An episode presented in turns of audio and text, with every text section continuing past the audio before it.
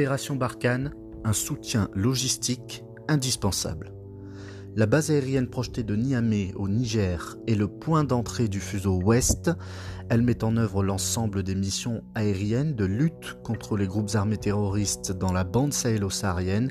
Parmi ces missions, le soutien logistique assuré par l'armée de l'air est confié au groupement de transport opérationnel. En quoi ce soutien est-il essentiel pour mener les opérations? Comment s'organise-t-il?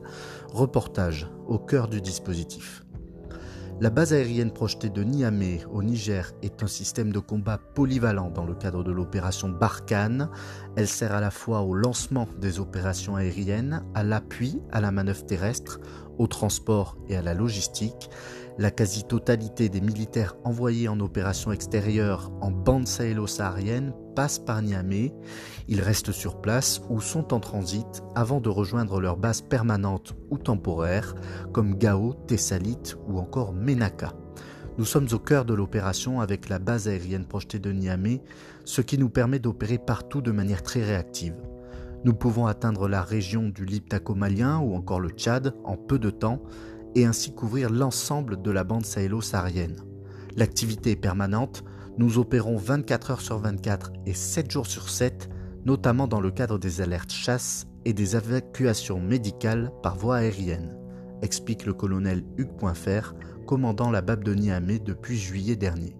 Cette base est le hub du fuseau ouest. Elle voit passer 45 000 passagers par an 140 tonnes de courrier et aussi les hélicoptères de l'armée de terre avant qu'ils ne se rendent à Gao. Elle permet également de réaliser l'ensemble du panel des interventions aériennes, show of force, tir, réassurance, présence et bombardement. Le soutien logistique aérien est une des forces de la BAB de Niamey grâce aux aéronefs de l'armée de l'air, mais aussi ceux des pays partenaires. Véritable base internationale, elle abrite des militaires italiens, allemands ou encore américains en plus des Français. Le groupement de transport opérationnel coordonne l'ensemble du soutien logistique de l'armée de l'air. Le lieutenant-colonel Amélie commande le détachement sur la BAB de Niamey. Je dirige le GTO dans le fuseau ouest et il en existe un dans le fuseau est. De notre côté, nous sommes présents sur deux sites, à Niamey au Niger et à Gao au Mali. Nous devons réaliser toutes les missions relatives au transport militaire, affirme-t-elle. Nous effectuons du transport traditionnel de fret et de personnel sur toute la bande sahélo-saharienne afin de ravitailler les troupes présentes à Gao, N'Djamena, Menaka, Tessalit ou Kidal par exemple. Ensuite, nous mettons en œuvre des modes d'action plus tactiques spécifiques du transport militaire, aérolargage de palettes, de véhicules et de personnel. Pour réaliser ces missions, le GTO dispose de moyens dédiés. Tout d'abord des moyens aériens avec des équipages de Transal et de Casa. Côté effectif, nous sommes 28 à Niamey et 13 à Gao, précise le lieutenant-colonel.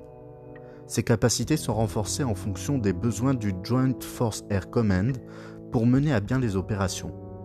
Un équipage A400M intervient sur une période d'une semaine, ainsi qu'un C-130J. Ils ne sont pas exactement intégrés au GTO, mais nous avons un rôle de soutien pour qu'ils puissent réaliser leur mission. De plus, le GTO assure le soutien des aéronefs alliés qui réalisent aussi des missions dans le cadre de l'opération Barkhane. Nous assurons tout d'abord un soutien technique comme celui au profit des transals allemands. Ils demandent souvent des conseils ou des pièces à notre équipe technique, détaille le lieutenant-colonel Amélie. Nous soutenons aussi les équipages belges et espagnols en ce qui concerne le renseignement sur le théâtre. En effet, nous disposons d'un officier renseignement qui prépare leur mission quand ils sont là. Un transal de l'escadron de transport 264 Anjou est engagé pleinement dans l'opération Barkhane depuis la BAB de Niamey. Il effectue des missions semblables à celles de la 400M, à la différence qu'il fait partie intégrante du GTO et qu'il est dédié à l'opération. Cela peut être de la livraison de matériel, du transport de personnel, de munitions, du largage de matériel ou de parachutistes au profit de l'armée de terre par exemple, expose le capitaine Diego, copilote du Transal. Pour réaliser nos missions, nous pouvons compter sur un équipage de 6 personnes. Le commandant de bord, un copilote, un navigateur et trois mécaniciens navigants. Nous pouvons transporter 6 à 8 tonnes de matériel et environ 90 personnes. Dernièrement, le Transal a procédé à une livraison par air pour l'armée de terre alors que des soldats étaient engagés dans la poursuite d'un groupe armé terroriste. On est dans le concret quand on remplit ce genre de mission. On se rend compte que le soutien de l'armée de l'air est indispensable pour les hommes au sol qui passent plusieurs jours, voire plusieurs semaines, sur le terrain, témoigne le copilote. La spécificité technique de ces missions, c'est le vol à très basse altitude pour larguer le matériel. Le rythme est très soutenu, avec 5 ou 6 étapes par jour. Cela demande d'être autant plus vigilant. Le personnel du détachement de transit interarmé, DETIA, joue un rôle important dans la manœuvre du soutien logistique à l'opération Barkhane. Sur la base aérienne projetée de Niamey, c'est lui qui charge et décharge le matériel. Son personnel embarque également à bord des aéronefs pour effectuer du largage par air. Ma mission est d'assurer le transport de fret et de personnes par voie aérienne en temps et en heure, explique le caporal-chef Cindy, agent de transit aérien au DETIA de Niamey. Certains d'entre nous restent sur la base pour accueillir et prendre en charge les personnes en transit, l'armement ou d'autres pièces de sécurité. Nous montons dans les soutes des aéronefs pour effectuer les chargements et déchargements.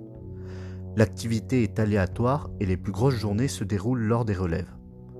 On parle de relèves majeures, cela représente à chaque fois environ 180 personnes à gérer et il y a de nombreuses palettes. Nos journées peuvent commencer à 4 heures du matin et se terminer à minuit, précise-t-elle.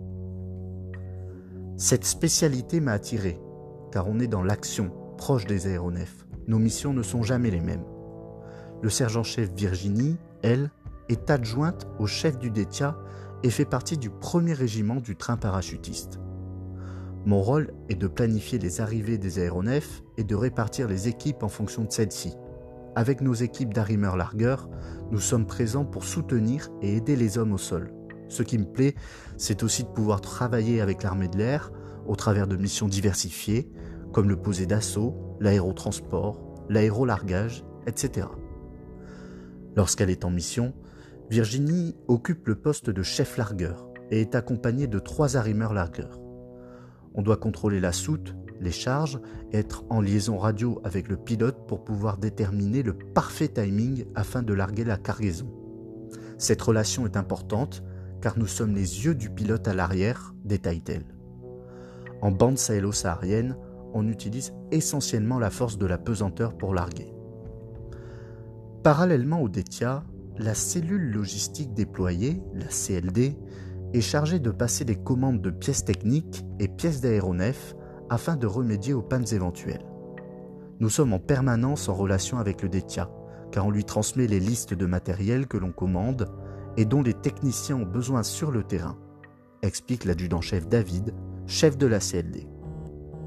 Lorsque l'avion arrive, le DETIA décharge le matériel et le dirige vers nous. C'est à ce moment que l'on intervient.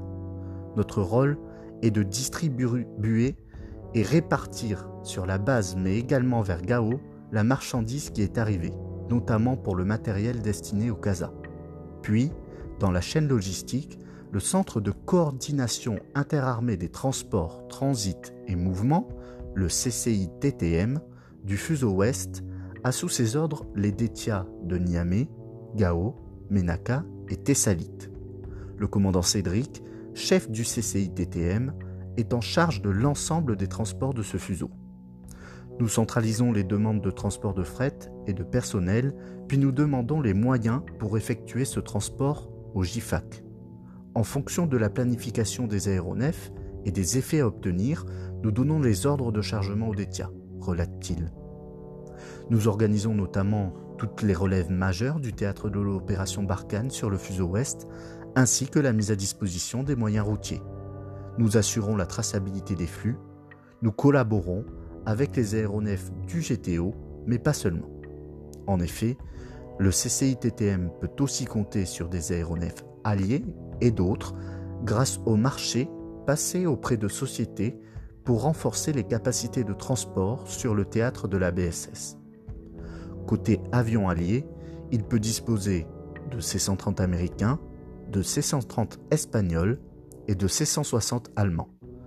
Pour les relèves de personnel, Les A310 et A340 de l'escadron de transport 360 Esterel sont à la manœuvre, tandis que des C-17 américains et canadiens viennent compléter le panel des moyens du CCITTM.